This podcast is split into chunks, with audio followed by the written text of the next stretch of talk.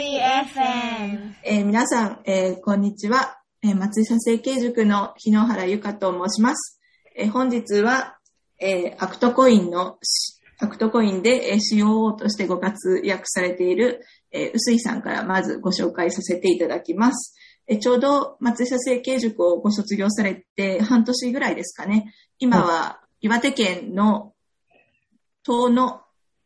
にいらっしゃると思います。はい、はい。でございます。はい。今、生活はいかがですか？そうですね。めっちゃ寒いっす。え、もう寒いんですこのか間朝9度でした。ああ、そんなに。なるほど。なんかどうも今東京やら西日本やらが30度だなんだ言ってますけど、なんだそれはと思いながらテレビを見ています。いやそうですね。こちら、えー私は今、えー神奈川県の茅ヶ崎市にいるのですが、そうですね。朝晩は少し冷えてはきましたが、今日も夏日で暑かったですね。なので全然 感じが違うと思います。それでは今日はですね、あの、産業医をされていて、で、かつ、まあ、産業医ということでお医者さん。で、東京都の日野原村でワーキングスペースを運営されている佐藤のり子先生にもお伺いしたいと思います。のりこ先生お願いします。よろしくお願いしは。こんばんは。なんかえまずこういうの初めてなので少し緊張してますけど、大丈夫かな？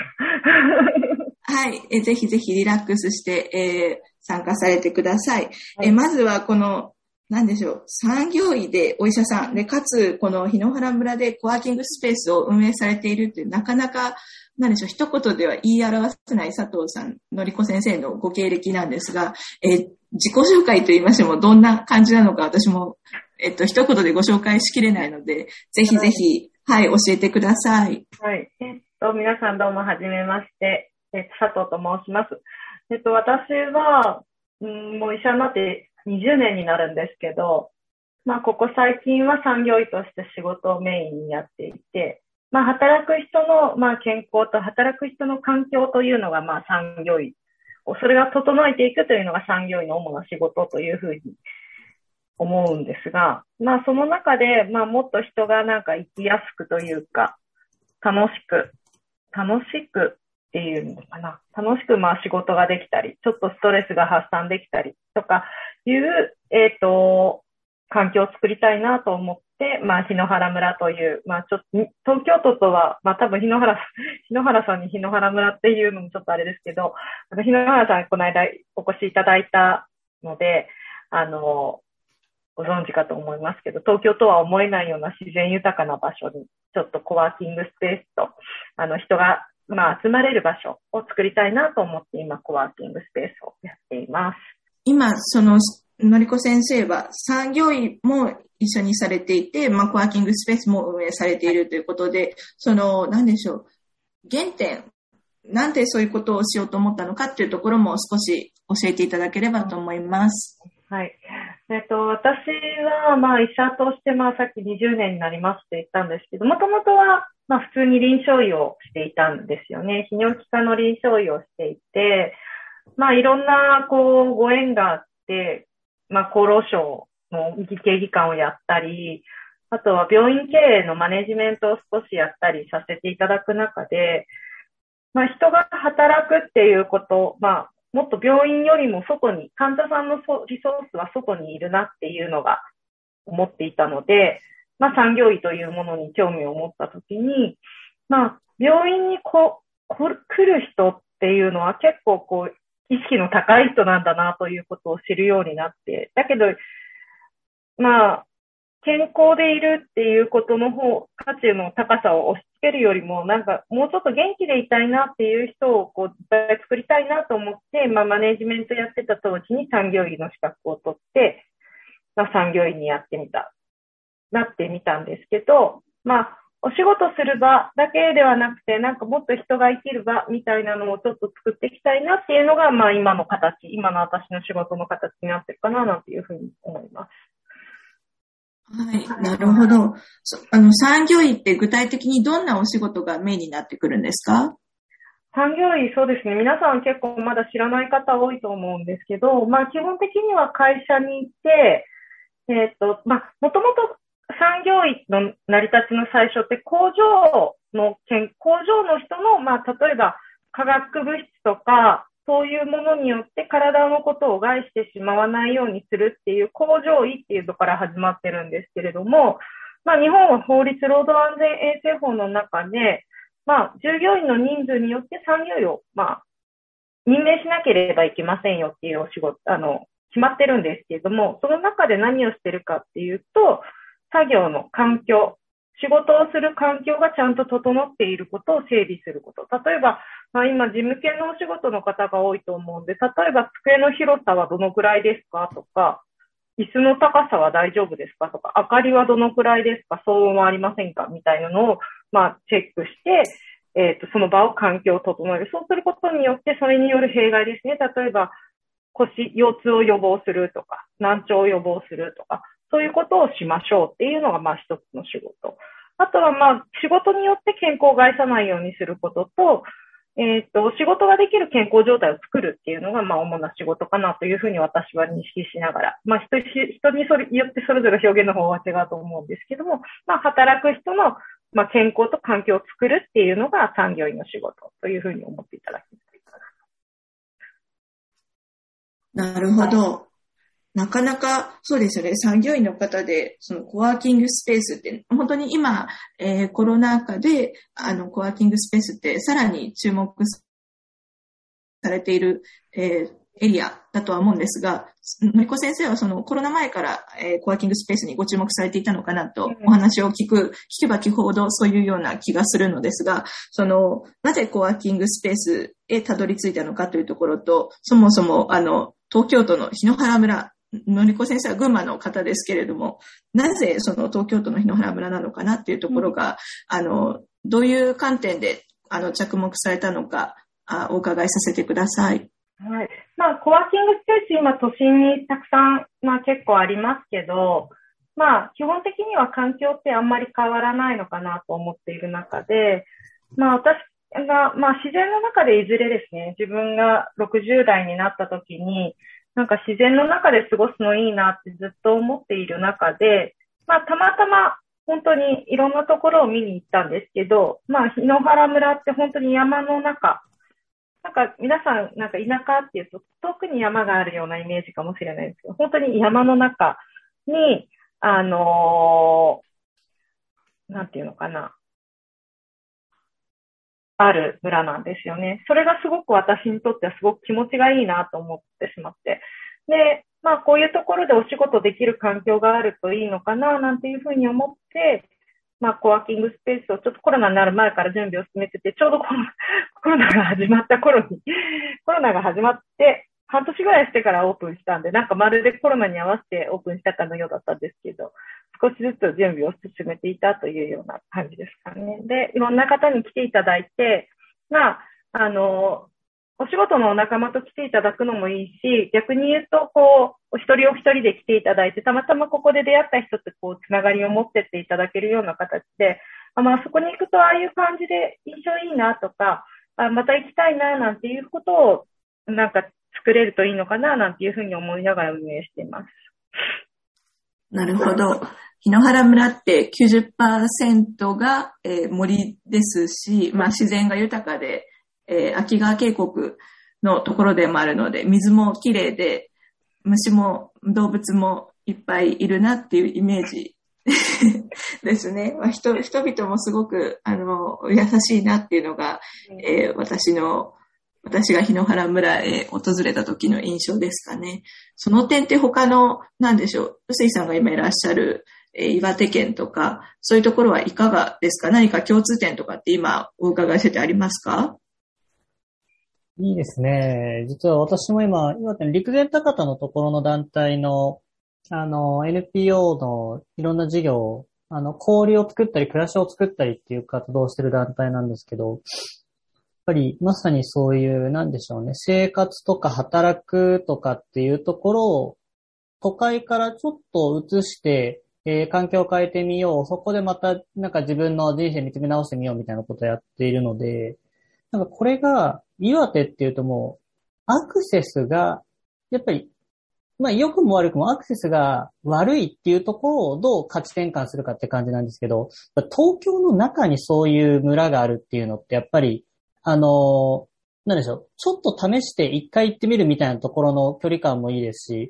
ぱりその部分は利点になってるんだなっていうのを感じて、なんか今すげえ日野原村のあの地図をググって、ああ、こういうとこなんだっていうのを見てました。はい。そうなんですよ。東京、新宿からちょうど80分ぐらいで、アクセスとしては、えー、新宿から鎌倉に行くのとほぼ同じぐらいですかね。そうか。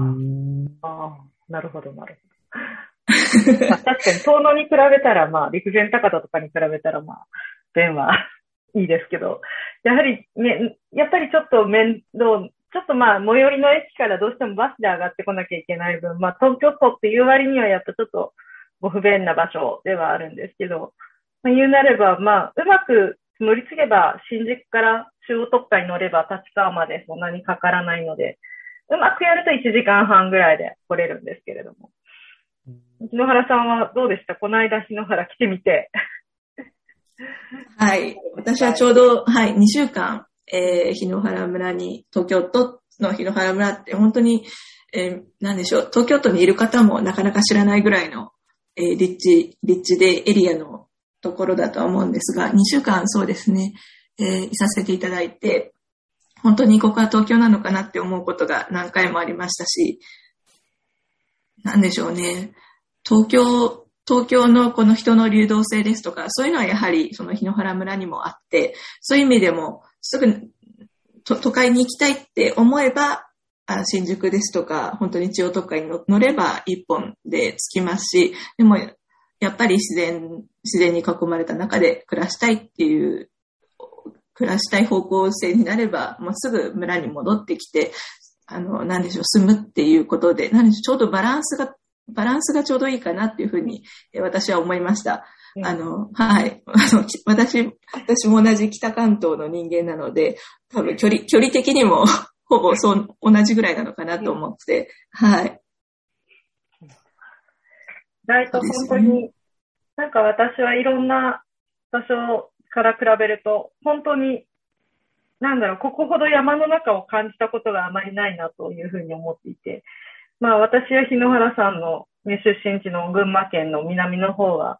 結構、まあ工場が多かったりとか、あまりすごく自然が豊かというよりも、なんかコンクリートが多い部分が多いなぁなんて思っているので、そういう意味では本当に、あの、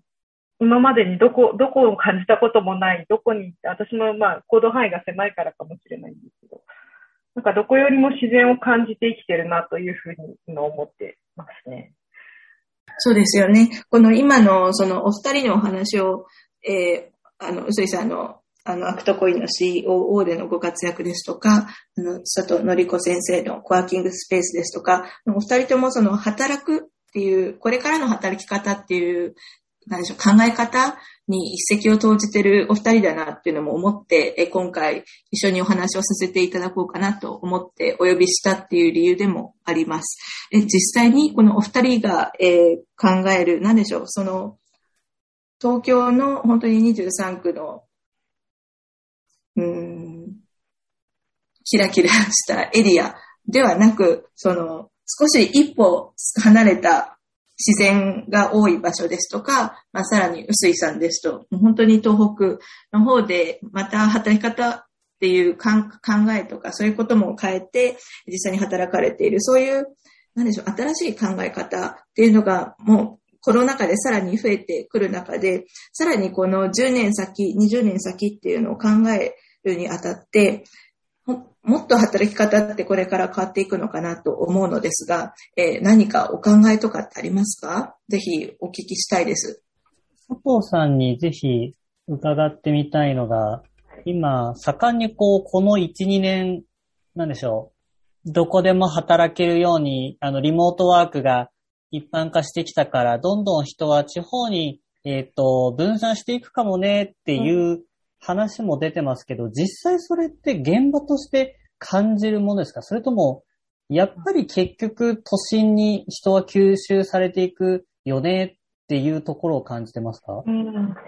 えっと、まあ実際まあこれも欧米の動きとか見てると、まあ実際 Google とか、あの大手 IT 企業でも、基本出社週3回まあ、週3回お願いしますみたいなことを言っている企業が、まあ海外でも見られるところを見ると、ひょっとすると日本はもっと多いんじゃないかなと。要は元々のオフィスワーカーに戻りましょうっていう企業さん増えてくるんじゃないかなという一方でですね、結構労働者の方、まあ従業員の方たちの中でも、まあ出社が向いている方と、えっ、ー、と、在宅が向いている方、結構二分してるんですね。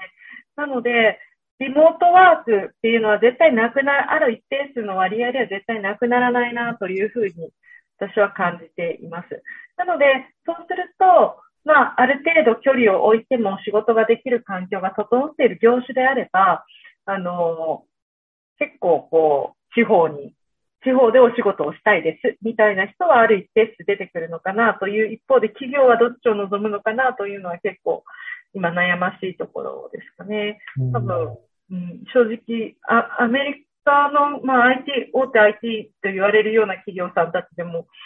あの、出社をというふうに言っているところを見ると、日本はもっとだろうなとちょっと思うので、うん、あどっちに振れ幅がいくかなというのはちょっと思います。で、だけど本当にあの、リモートがハッピーな人も本当にいるので、働き方の選択肢は増えるだろうなとか、働く場所の選択肢は増やしていかざるを得ないだろうなというのは、あの、企業努力はこれから続くんだろうなというふうに思ってます。うん、そうですね。やっぱり、結局、完全にフルで、全然所属する企業と自分の住んでるところが全く地理的に関係ないっていうところにあんまりならなそうだなと思った時に、最初にお伝えした、日野原村っていいよなっていうのが、例えば週の半分日野原村で、はい、で、週に2日3日ぐらいは新宿のオフィスに行けますっていう選択は取れるんですけど、いかんせん岩手の遠野とか陸前高田ってそういう1週間スパンでの2拠点にはやっぱり向かなくて、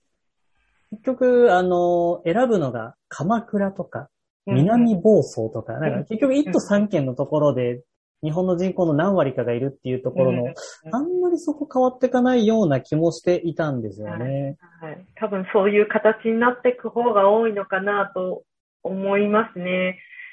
やっぱりどうしてもその、まあ、就労管理という立場になってくると、やはりそこがどうしても必要性が駆られるのではないかと思いました。うん、なんかアメリカがまさかそういうふうに動くと思わなかったので、アメリカがそう動くとやっぱり余計に日本は多分それよりさらに管理体制がって思うと。そうですね。その、彼らもすごくロジカルですし、やっぱりある一定オフィスで一緒に働くっていうと生産性上がるよねっていうデータが出れば、そういう形で経営判断下すっていうのが、やっぱり合理的だなと思いつつ、日本の その統計の面白いのが、日本だけリモートワークを導入したら生産性が下がるっていう、あの、なかなか多分、なんか DX 云々の前に業務フローの、うん、なんでしょう、OS の部分がなんかリモートに向いてないんだろうなって思うと。多分、それ、日本社会全体が多分、あの、デジタルに乗り遅れてる感じがしますよね。うんあの、多分まだ、要は、要は、現金払いの人がやっぱりある一定数いるとか、うん、あのそういうなんかいわゆるこう、見えないものに対しての恐怖心っていうのなんとなく日本人強いような感じがしていて、例えばこのリモートワークをするにしても、結構企業さんによっては、いわゆるもう自宅かオフィスかみたいなのに限定している企業さんはやっぱ比較的多いんですよね。それなぜかっていうと、やっぱりインターネットのネット環境がちょっと心配だからみたいな言い訳をするんですけど、うん、よくよく考えたらよっぽど自宅のインターネット環境の方が危なくないかとか、ちょっと思うんですけど、あの、そういうようなことを、こう、言って、限定、場所を限定する、要は実、実物に対してのなんかここだわりが強いというか、なんかそういうところはやっぱ日本人より強いのかななんていうふうに思うんですよね。一方で多分、あとは結構仕事が俗人化しやすい環境、日本って。だから、そばにその人がいないと、要は確認ができないとか、リモートになってしまったことによって、その、聞くタイミングをしてしまって時間がどんどん経っちゃってるみたいな、そういうのもあるのかな、なんていうふうには、なんか、いろいろ見てると、いろんな企業さん拝見させていただくと、そういうのを感じることは多いかなと思いますね。やっぱり日本の購買力っていうものは、そもそも人口のバランス的にも年齢上に寄ってますし、うんで年齢が上であればあるほどお金を持ってるってういうん国の形なので、なかなかその50代、60代より上っていうところを、なんでしょう、こう重心に置いて社会作ろうと思うと、変化はちょっと作りづらいですよね。そうですね。なので、なんかすごいダイナミックに変えられないだろうなというのはなんとなく思いますね。っていう一方で、まあ、逆に言うと、日野原村なんて見てるとですね、結構70代の人が結構スマホを使いこなしてるわけですよ。うんうんうんって思うと、なんかそういう接点が増えれば増えるほど、結構、あの、Facebook やってるお父さんがいたりとかですね、するので、皆さん結構私の Facebook 見たりとかしてるので、そう思うと、あそういうリテラシーは、まあ、リテラシーが完全にあるかどうかわからないにせよ、使ってる人はある一定数いるんだなと思うと、うんまあ、必要に駆られたり、こう、ジェネレーションでの交流があったりすると、世代間交流があったりすると、逆に言うと、ちょっと、あ、そう、そうなんだ、そんなこともできるのねって言って、泳いでくるご高齢の方もいらっしゃるのかなと思うと、変わる機運はあるのかなと思ったりうんうんうんすね。そうですよね。やっぱりその辺も移住者が結構、まず、一個の点を作るとか、すごく狭い範囲でもちょっと、なんでしょう、新しい風を吹かすエリアみたいのを作って、なんとなくそこが、なんでしょう、手に取れるとか目に見えるなんか変化が出ると、地元の高齢者の方もその輪の中に入ってくるみたいなのはよく見ますね。そうですね。で誰かがやるば、なんか変わっていく感じは？うん。やっぱりそこのコミュニケーションの取り方とか、まあ窓口が、やっぱりあの、そういう意味で篠原村って本当に東京都だなと思うのは、やっぱりそういう受け入れが悪くないなっていうのは、多分他の田舎よりもすごくこう、ハードルが低いというか、うんあの、あ、やっぱりあの、程よく距離感を取りながら、程よくこう、関わってくださる方が多いので、私としても本当に、あの、ある日やってきた怪しい女医ですけどっていう感じですけど、受け入れがいいなというふうに 思ってます。なんかそういう意味で新しいものにも興味を持ってくださるご高齢の方が多いなとか、そういうのを受け入れていこうという。まあ首長も首長ですごく新しいものが好きなので、そういうのもあるのかなと思いながら、あの自治体を見ている感じです。あ、村長さんがはい。結構協力的なんですか、そうですね。村長、この間、日野原さんに1週間来てる間にも、あの、村長に回っていただきましたけど、あの、やっぱ人口が2000人っていう、まあ、小さい村なので、まあ、結構こう、村民のこう顔がしっかりわかるというか、見えやすいというか。で、村長もあの、いつでも来てね、みたいな感じで、うん気軽に、あの、声かけてくださいっていうオープン、オープンスタンスの方で、まあ、よ結構移住者もいるので、そういう人たちが何かやりたいよとかって言った時には、もう本当にいろいろ話を聞いてくれて、あ、それいいね、みたいな。で、それをやるにはどうしたらいいかなっていうのを結構真剣に考えてくださったりとか。フェアリー FM! 中で今、なんでしょう、少子高齢化とか、あの、若い人がえーいなくなったりとか、まあ、そういった面がある中で、実際にこの働き方と、この村の自治体のあり方っていうのを、えーお二人、お二方おお考えになってみて、どう、どんな自治体のあり方が、まあ、これから、その、縮小していく村で求められていくと思いますか、まあ、村、村だったり、えー市とか、えー市町村、そういう意味でも、えーお考えがあれば、えーご共有していただければと思います。のりこ先生いかがですか？うん私結構あの、ミニマムでいいのかななんていうふうにはすごい感じているんですよね。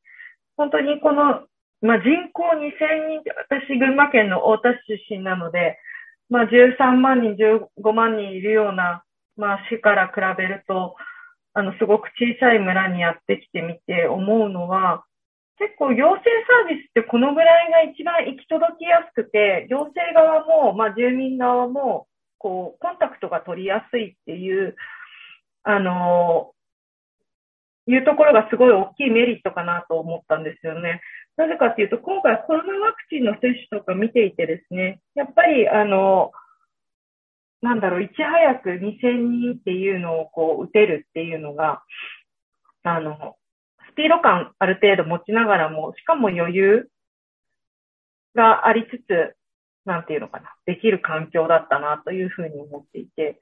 なん、なんていうかな、その陽性のこう、フットワークの軽さをしやすいのって、あ、ひょっとしたらこのぐらいの人口感覚なのかもしれないと私はちょっと思いながら見ていて。なので増やすとか、無理に、まあどっちにしても人口は日本全体として減っていくので、増やすっていう行動はなかなか難しいと思うんですけど、まあここに、この檜原村というところを知ってくださる方がいる。そして、まあ年に何回か訪れてくださる方がいるっていうような形でこう、村が常時こう、なんていうのかな、流動性を持ってこう、いろんな人が来るよっていう流動性を持ってこう、活性化していくといいのかなというのはなんとなく最近思うことですかね。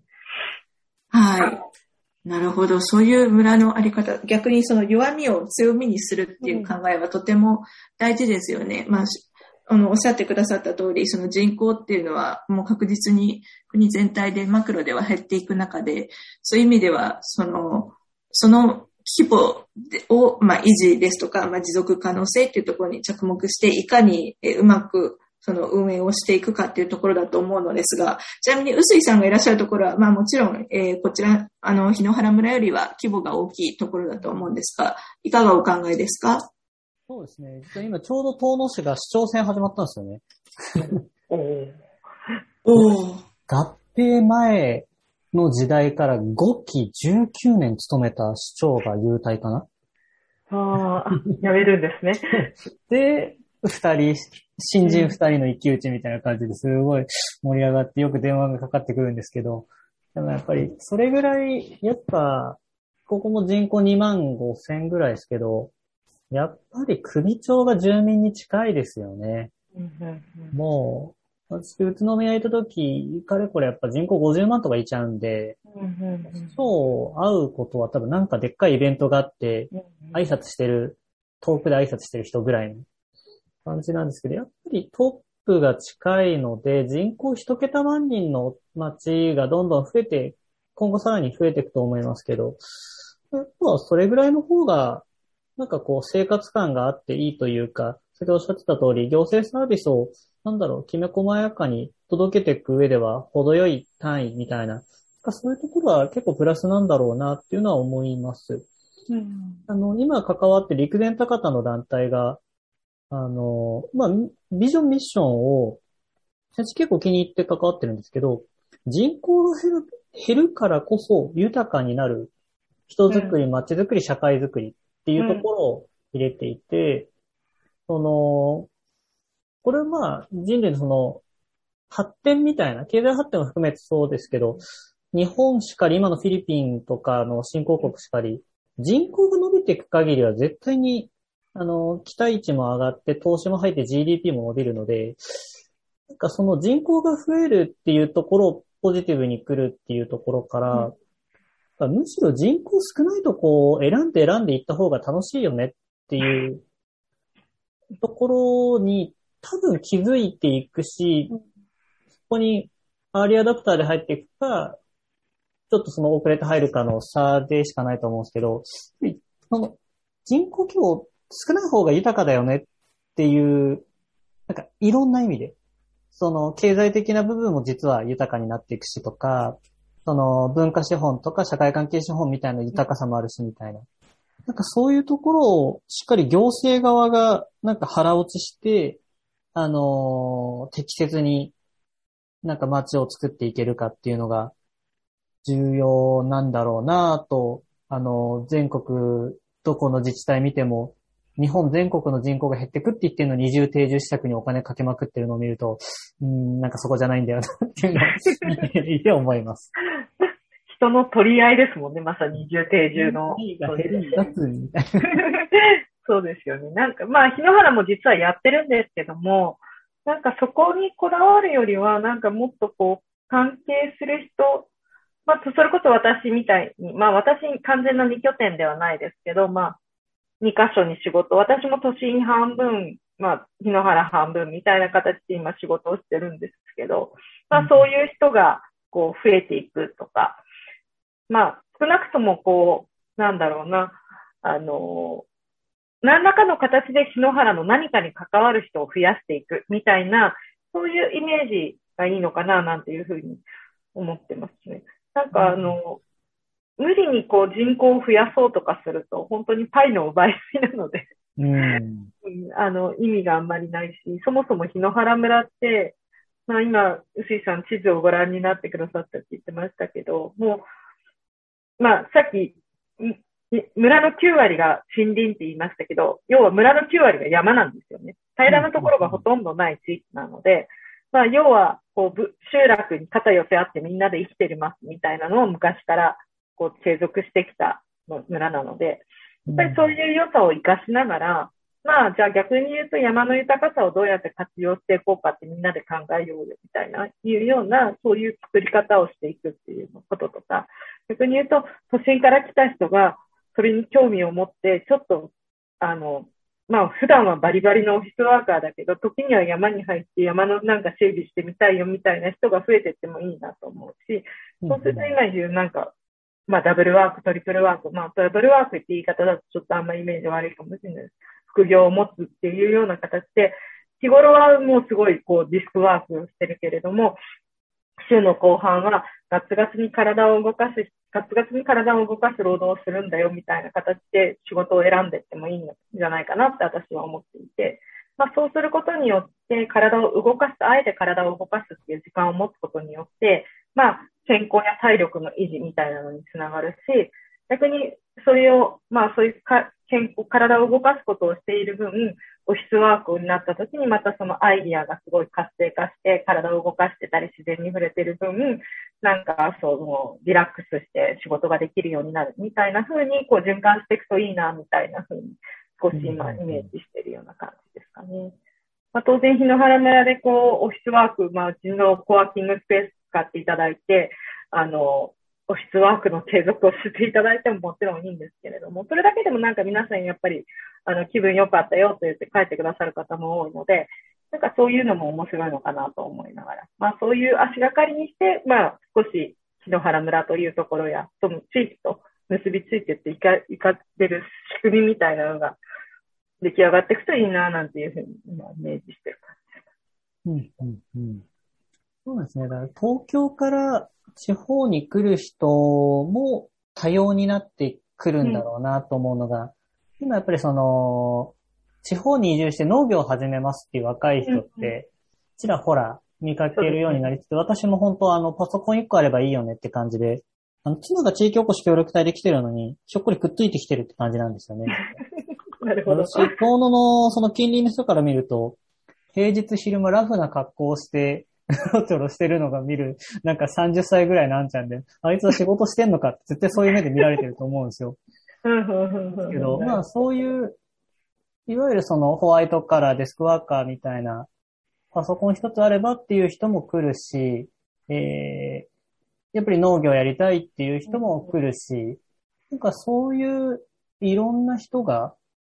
あとはそのやっぱデザインとかあると強いですし、そこで今、遠野のとクラフトビール盛り上げようとかやってるのも、仕掛け人は地域おこし協力隊で、で、そのまま定住してやってるとか、うん。まあ、その、都会からいろんなカラーの人が来て、なんか全体的に楽しいみたいなところが多分もう10年ぐらいやって、なんでしょう、定番になってきたら、なんか続けるのかなっていうのは思いますね。なるほどな。過渡期っていうのを 感じてますね。なるほど。なんかまあ、やっぱり日本ってどうしてもその固定概念みたいなのに調べられてる人がやっぱり多いので、やっぱりそれを打破する、まあ、アーリーアダプターな人たちがこう、少しずつ少しずつ掘っていくっていうのは大事なのかもしれないですね。うん。ちなみに、日野原さんは今後どんなことやるんですか？私ですか？はい。はい。あの、本当に日野原村で、あの、いろんな方と巡り合って、ももちろんいろんなご縁がありまして、この今いらっしゃる佐藤のり子先生もそうですけれども、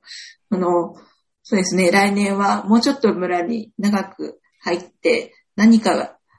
何かという、そ今そこを今考えているのですが、あの、空き家問題とか、あと、独居世帯、あの、一人で住まれている方の世帯ですとか、まあそういう方々の、な、何かその、この村で見る問題が、その、問題というか課題ですね。課題がこれからの日本の過疎地域におけるもっと大きな、えー課題になってくるんではないかなと、将来的に考えておりまして、何かそこで自分でやれることがあれば、えーそのエキスパートの方々であったり、まあ、また自分でやれることを一つ一つずつ取り組んでいきたいなと思っております。あの、日野原村っていうところに、まあ、縛られずに、その全国にそういう、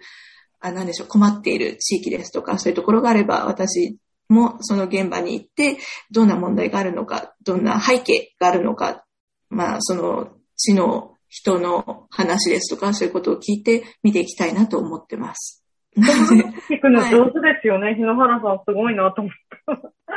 なんか、私が一年半いても情報収集できなかったことをあっという間に情報収集してきたと思ってびっくりしました。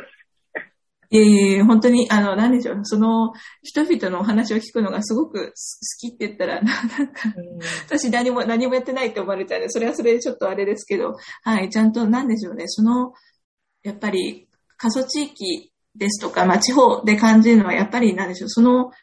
その地にね、その地にずっと長く住んでらっしゃる人々の思いとか、そういうところも大きいと思うので、何でしょう、私みたいな、私も地方出身、出身でではありますけど、そういう人がパッと行って、まあ、村を、村とか市町村を理解するっていうのはなかなか難しいので、きちんとその、そこにいる、そこでずっと住んでる方々のお話を聞いて、ななんでしょう、聞くこと、ん？その村の背景とか、そういうところはきちんと理解した上で、あの、一緒にものを申し上げるっていう形ではなくて、一緒にお話をしていって、どどういうのが将来の村のあり方なのかとか、町のあり方なのかっていうふうに導いていくのが、えーいいのかなと今私は思ってます。そうですね。うん。臼井さんはいかがですか？私は過疎地域に目覚めてしまいました。地域に目覚めたんですね。はいこ。れ、実はもともとね、あの、私と日野原さんの話で言うと、もともと NGO で、途上国で、国際協力で、みたいな文脈で共通点あるね、みたいな話だったんですけど、気づけば日本の田舎楽しいよね、みたいなところが共通点になってるっていう。はい。なんでですかね？面白いですよね。うん。私、でもそうですね。私も20代の間は結構バングラデシュとかフィリピンとかうん出張でも行ってましたけど、私はもともと NGO の職員やってた時も事務局機能でその東京のオフィスで、えっ、と、事業作りみたいなところやってたので、えっと、共通項としては、やっぱりこう、何かが、えっと、ないところが好きなんですよね。なんかうん、東京と地方の分で、何でもあることを求めたら絶対東京、大阪に住んだ方が楽しいんですよね。うん、うん、うんでも逆に言うとそこに自分の関わりしろないって思うと、逆にないことによって作れるっていうふうに思うと、私の、その、周りにも、えっ、と、手作りで、えっ、と、なんだっけな、遊べるバーを作っちゃいましたみたいな形で、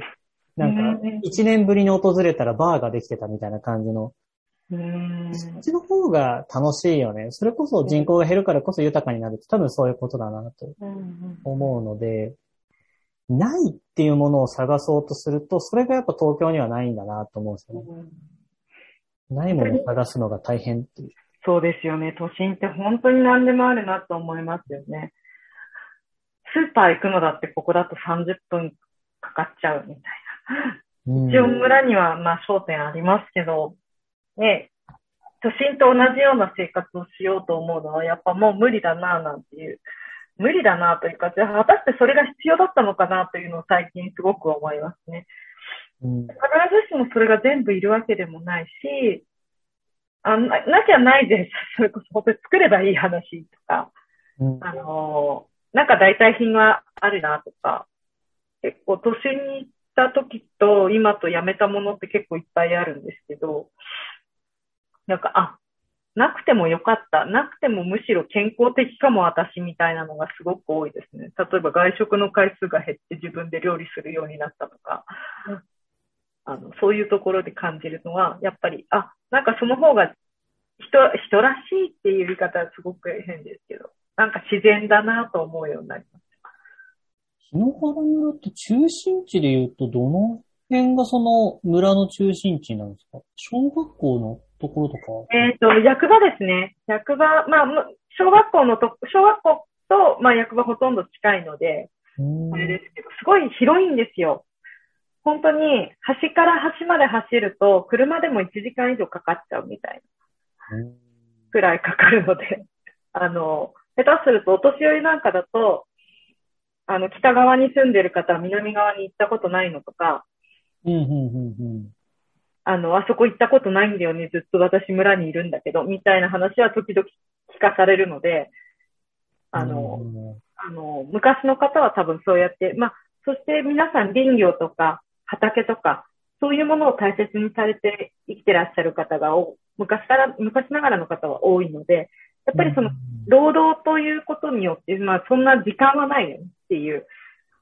なかなか下に行く時間もないし、まあ、下っていうのはまあ、あの、日の出町とか、あきる野市とかの方に行く暇もないわっていう人もたくさんいらっしゃる。まあ、実際、都心までお仕事されてる方もいらっしゃいますけど、やっぱりその、なんだろう、生きるためにこう、いろいろしてる作業があるんだなっていうのをすごく私はこの村に来てたの。うん。畑をするとか、山、山、山の仕事をするとかっていう、いろいろ自分たちの生活を守るために、皆さんが積み重ねてきたことをすごく感じながら、ああ、なるほど、みんな。だそれが楽しいらしいんですよね。うん。畑で、まあ畑なんて物作っても今、猿がすごい出るので、猿に持ってかれちゃうこともあるんですけど、うんでもやっぱりもの自分の作ったものが食べられるとか、自分の作ったものが元気に育って食卓に並ぶことが楽しいって言って、本当に多くの方が自分のうちで、傾斜地だけれども畑をやってらっしゃる方がすごく多かったりとか、うん。なのでそれがなんか、あの、豊かなんだろうなって私は思ったり、本当にお野菜買いに行かなくてもよかったりとか、うん。じゃがいもがいっぱいできたりとか、自分家でこんにゃく作ったりとかっていうことがなんか楽しみというか、面白いというか、なんかまた都会の方が来れば来るほどもっと面白いんじゃないかななんて思うんですよね。またそういうご高齢の方たちからこんにゃくを作り方を教えてくださいみたいな話になれば、またそれで世代間交流が生まれて、教えるって結構生きがいだったり、人の役に立って生きがいになるので、なんかそういうことができたりすると、また元気でいたいなって、きっとご高齢の方たちも思ってくれるだろうし、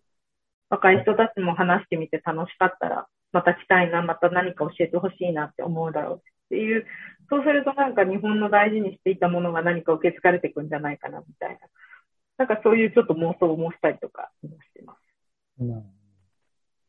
今、聞くと、その、遠野とか陸前高田みたいな人口2万3万ぐらいの市と、この2000年ぐらい、2000人ぐらいの村っていうところでも、やっぱりこう暮らしのところにちゃんと差が出る。あ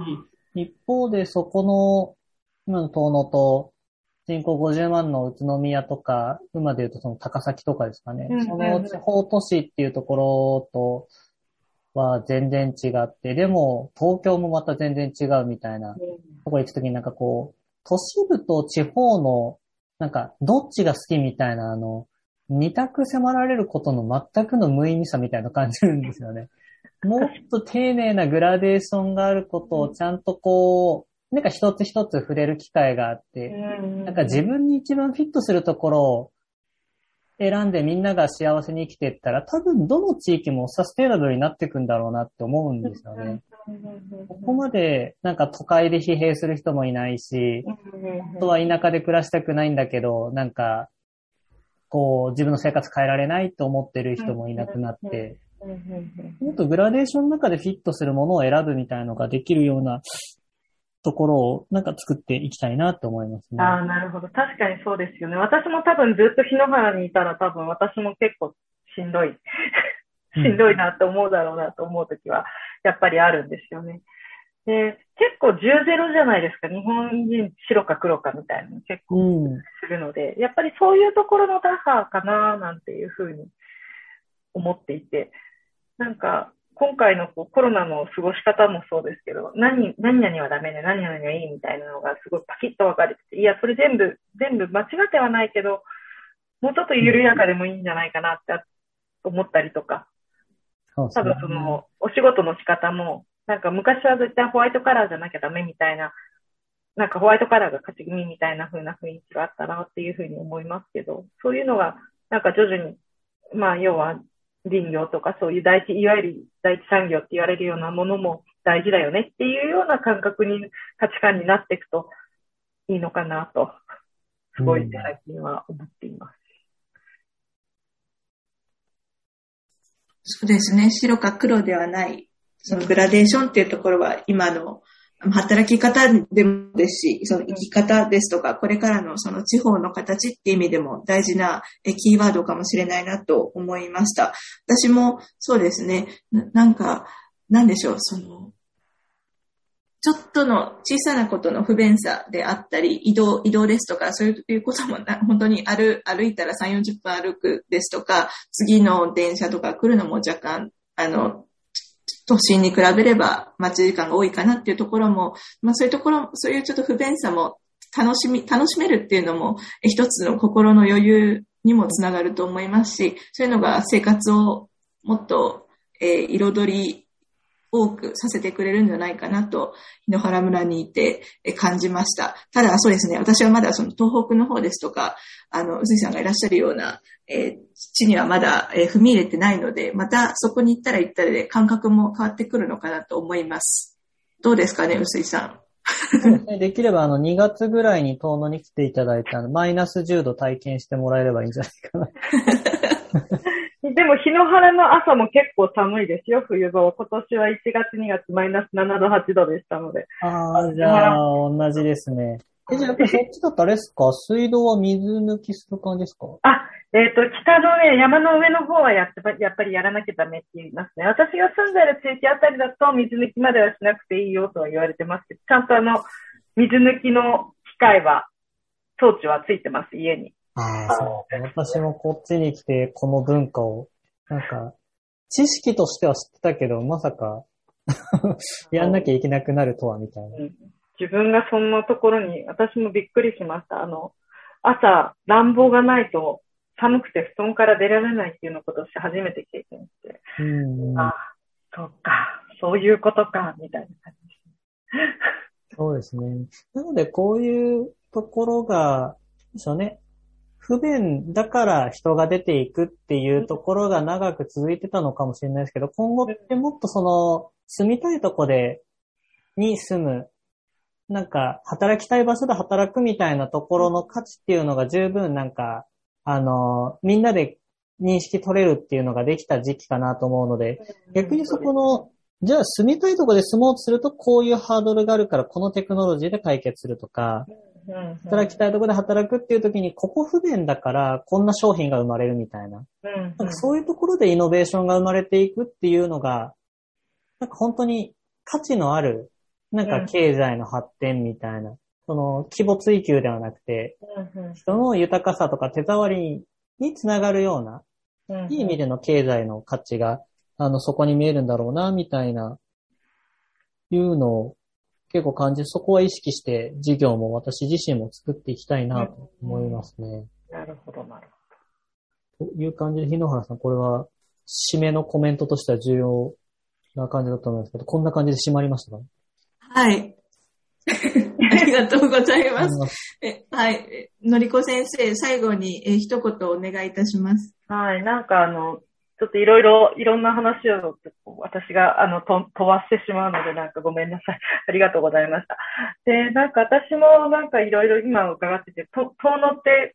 やっぱ一度は行ってみたいなってずっと、遠野物語というのを見しながら、一度は行ってみたいなと思いながらまだ行ったことがないので、ぜひ一度伺わせていただきたい。結構東北には親和性があって、あの、結構好きで、昔家族でよく行ってたので、ぜひ一度遠野の方にも行きたいなと思いました。また、臼井さんにはぜひ、あの、篠原村に来ていただいて、はい。はい。また見ていただきたいなというふうに思います。はい。ありがとうございました。はい。えどうもありがとうございました。今日は、あの、働き方っていう視点から、その地域ですとか、まあ、ここれからの、あの、なんでしょう、グラデーションとか白か黒ではないっていう、いろんな価値観、人の価値観についてもお話を伺えたと思います。え今日は、えー、お二、お二方ともありがとうございました。ありがとうございます。はい、どうもありがとうございます。それでは終わりにいたします。Fairly FM